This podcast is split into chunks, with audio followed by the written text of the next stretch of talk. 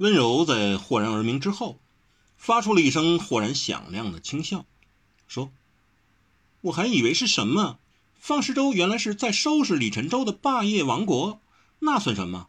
我看他是食李晨舟的牙慧罢了。”大家为之气结。却听梁阿牛咕哝一声：“我吃他娘个人事！”温柔说的有理。这一次，梁阿牛支持了温柔那一方。忽然，梁阿牛咦了一声，大家都狐疑的望着他。只见梁牛东摸摸西按，他自己也狐疑的道：“消失了，活见鬼！”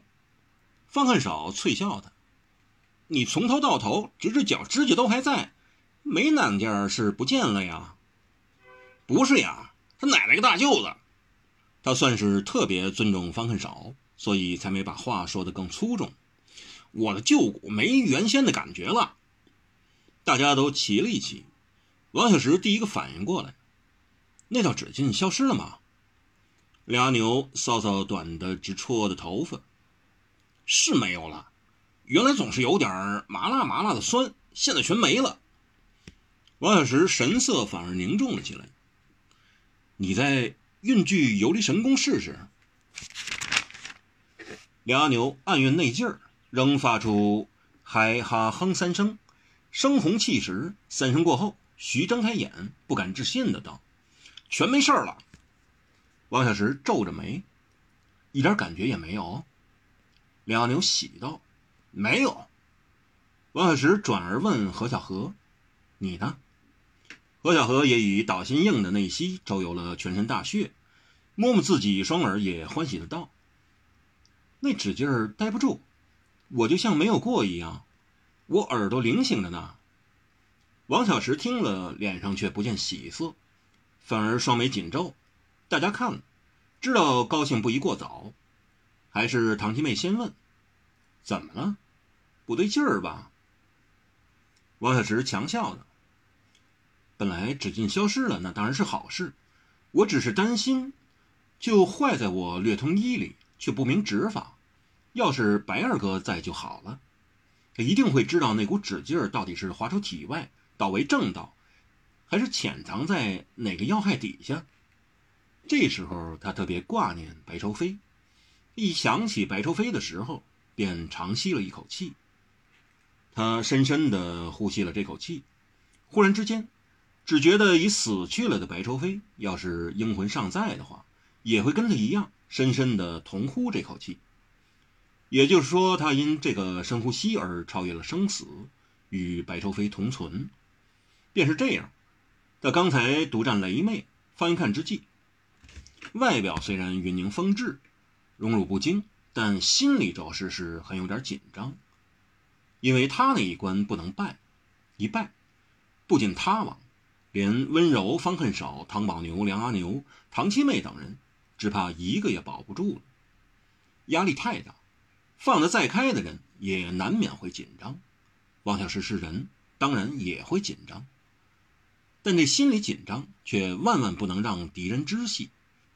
所以他在手暂缓之际，他就开始说话，与方一看雷妹教他，只要一开口说话，正如一出手交战一样，便会因话生话，递招发招，而忘了或减轻了紧张。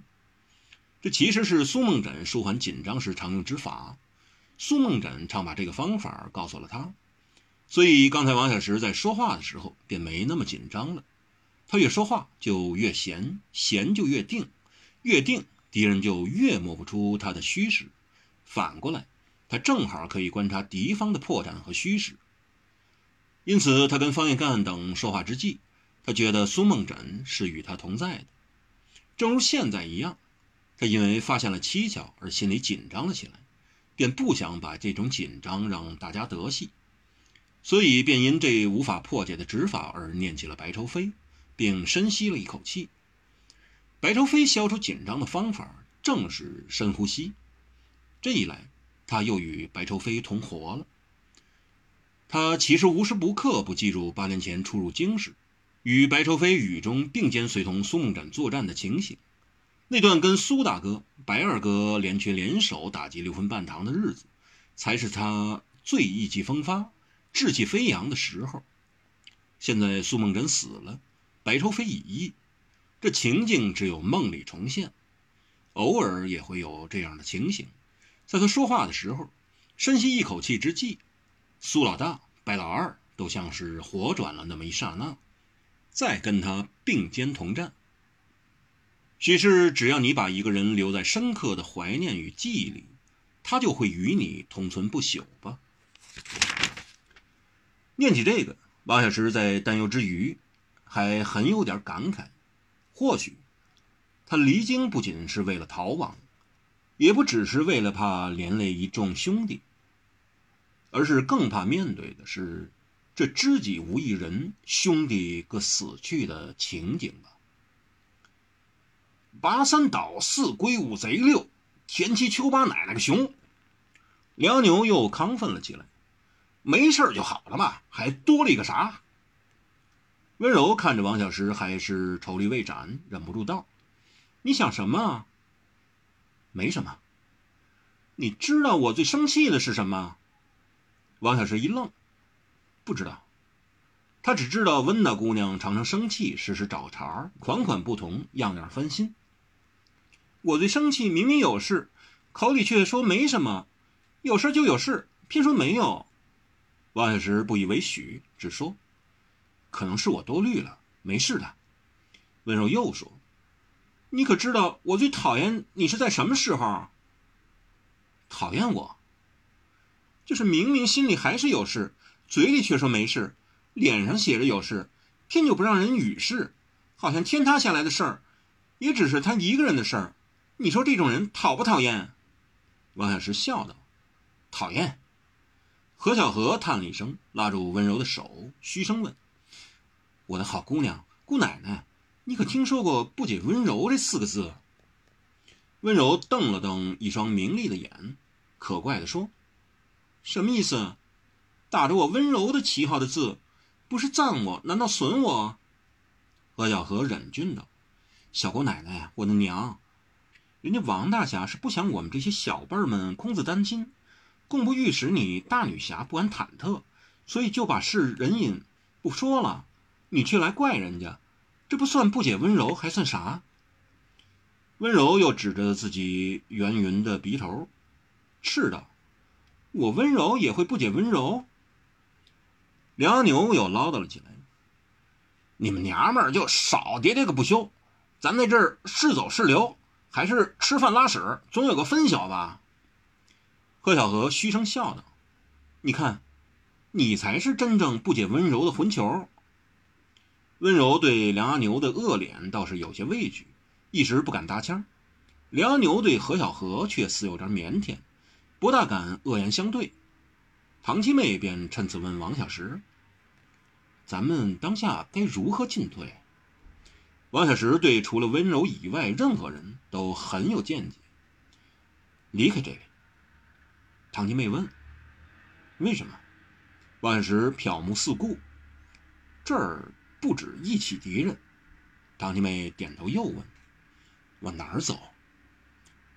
东南。唐七妹再问：“要不要通知三姑大师？”三窟大师是这六龙寺里的挂单的名僧，曾受过天一居士恩宠的方外之交，与霸爹张三霸有极深的渊源。他既是引介王小石等人避入六龙寺，又是负责他们往淮南路十七州四军二监的接应人。王小石点点头，他手心仍搓着碎裂的水晶，好像要把这些已经成了碎片的紫色水玉再度搓成一块完整的石。可是破镜难以重圆，连重名都数计难易。碎水晶呢，能吗？那只小乌龟已完全翻转过来，探头望望世界，乌溜溜的眼睛，很有点贵族气质的伏在那儿，十分满意他此际的四平八稳。要不是温柔在他的重要关头时替他翻动了那么一下，他可能就翻转不过来了。再翻转过来。可能要四五个时辰，也许要四五天，也说不一定。他就这样渴死了、饿死了、累死了，永远四脚朝天，翻不过身来。你可看见过因为翻不过身来而致死的乌龟？或许有，或许没有，但世上的确有翻不过身来就死了的乌龟。也许是因为它们只善于爬行，不善于翻身；也许它们背负的壳太重了。那莲花仍在池中，并游子回转纯白。不过它已失去了根，根已断，它是浮在水中的。它子际仍然娇丽清美，但不久之后它就要凋了，便要谢了。没有根的花和树都活不长久，人呢？王小石、温柔、方恨少、唐宝牛、何小河、唐七妹、梁阿牛、罗白乃、班师之等一干人，仍在逃亡。逃亡是为了要活命，只要能活下去，就有翻身的一日。只是在这当口，谁来协助他们？有谁能只消用一指之力帮他们翻一翻身？逃亡没有根。